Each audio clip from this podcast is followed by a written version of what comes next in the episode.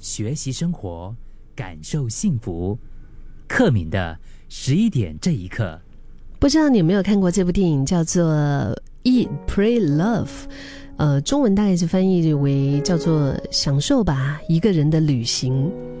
在这部电影当中，它有一幕场景啊，就是那个女主角她在呃意大利，嗯，意大利这个地方可以说是一种。呃，风 可以说是一个风情万种的一个国度吧。他当时就是一个人去那个地方去旅行，然后他就跟新结识的朋友就自嘲，就提到说他在罗马的三个星期里面，他所做的事情哈，就是一直在吃东西，然后也学了几句意大利语。然后呢，他那个朋友嗯就笑了，就笑了，就说他哎，你你真的是不知道怎么样享受自我哎。他就用一句非常浪漫的意大利文，呃，叫做 “Dolce far niente”，好像是这个。我们来听听看标准的念法，请谷歌念给我们听是怎么样的。Il dolce far niente。哦，有差很多，再来一次。Il dolce far niente。Il dolce far niente，大概是这样哈。这句意大利语它是什么意思呢？它的概念呢，就是无所事事的甜美。无所事事的甜美，单单这个字面，你不觉得就 就超甜美了吗？这是你知道这种生活的一个文化，在意大利人他们的平平日里面，其实是无所不在的。就这样的一种生活哲学，其实和意大利漫长的夏天以及他们无忧无虑的日子当中充满着浪漫理想是有关系。就是不管是他们工作到一半哈。那没有什么理由，然后就跑回家就见一趟家人，真的是像我们说的“补丁丁”哦，然后他们就会做这件事，或者是在悠闲的午后，他们就躺在沙发上，然后望着天花板发呆，而且是发起长长的呆。再不然就是尽情的享用美食美酒，不会去算到底热量有多少，基本上都是那种在无所事事的一个片刻里面。享受着只只有自己能够意会的一个甜美。我觉得读到这里，你是不是也不自觉的在脑海当中建构起了属于自己的？Il dolce far niente，就是这个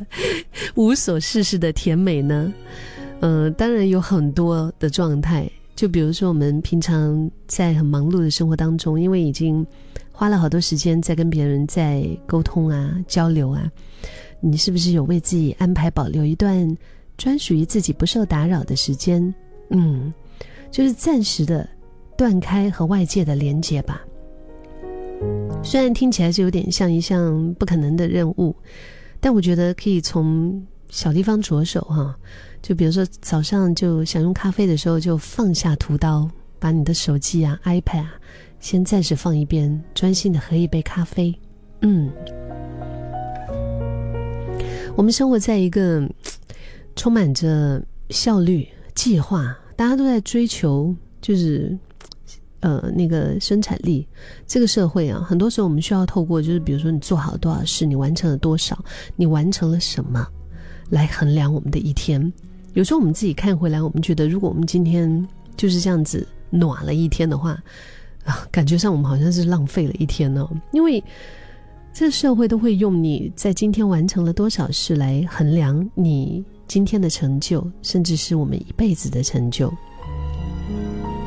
有些时候，适度的和清单上等着被打勾的那些代办事项，或者是还没有完成那些事项而心里面所产生出来的一种内疚感，我们就跟他 say bye。就是，我觉得这个真的是可以非常帮助我们充实体验美好的所谓的无所事事的甜美的那个时刻。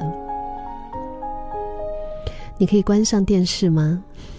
就是放下你家的电视机、电脑、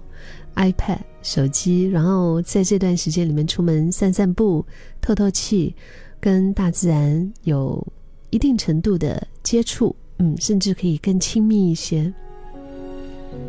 然后，无论是在呃周日或者是周末啊，因为 你看今天星期五了，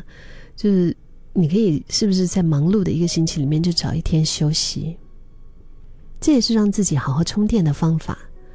就是选定一个日子，把它定义为 “do nothing”。今天就是我做博的一天，无所事事的这一天。我可以跟家务保持距离，电子邮件讯息保持距离，我就是待在家里，享受不受打扰的一天。甚至我们还可以再更深入一点，释放你心里面的艺术魂。怎么说呢？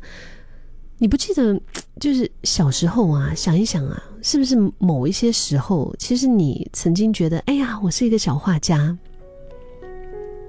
我其实我是一个对画画非常没有自信的人，我觉得我画画很丑，我自己觉得我画的画很难看的，就是我想要画的东西我画不出来，嗯，但是我回想起来啊，我小时候以前在暑假放假的时候啊，我妈就会带我到她上班的地方，因为我妈是一位中医师，而且她是主治中医师，她有属于自己的那个整个办公室嘛。那那一整区都是都是他，所以他就会把我放在一个房间，他的那个完全是休息的哈。然后他会给我很多处方签，就是他给病人开那开处方的那种处方纸啊，白的纸。然后我就给我一盒那个彩色笔也好，蜡笔也好，或者就一一支铅笔或者圆珠笔都没问题，我可以在那边画一整天。嗯，到吃饭的时候，我妈叫我吃，然后我就。跟着他一起啊，他去食堂或者是什么打包了，然后就跟着他一起吃，然后吃完之后呢，他又继续工作，然后我就就可以乖乖的在他另外一个那个办公室的房间里面，我就可以自己在那边画画画一整天哎，我也不记得我这那个时候我在画些什么，好像什么都画哎，我那个时候真的会觉得，对于我的画作，我是相当的有有自信的。而且我会很很享受其中，你就是拿起随便一支笔，你就是没乱涂，你都觉得自己是一个天才小画家，对吗？但是我长大之后，我觉得哇，我心目当中的那个天才小画家已经都已经迷路，不知道都走到哪里去了，好像已经完全没有了。而且我也渐渐就忘了画画，还有创作带给我的那种简单的快乐吧。当然不是说现在非得我就要拿起画笔去做这件事，我们可以做很多其他的一些，嗯，不管是就你要你要画画也好，你要练习一项乐器也好，你要写字，你要写诗，你要尝试一个新的食谱，我觉得有些事情真的是可以值得我们再一次的花一些时间来培养我们独一无二的创造力。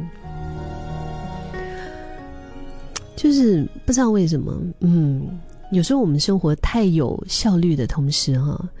你有没有发现，我们常常都是在无所事事的片刻里面，真的能够完全的享受着只有自己能够意会的甜美。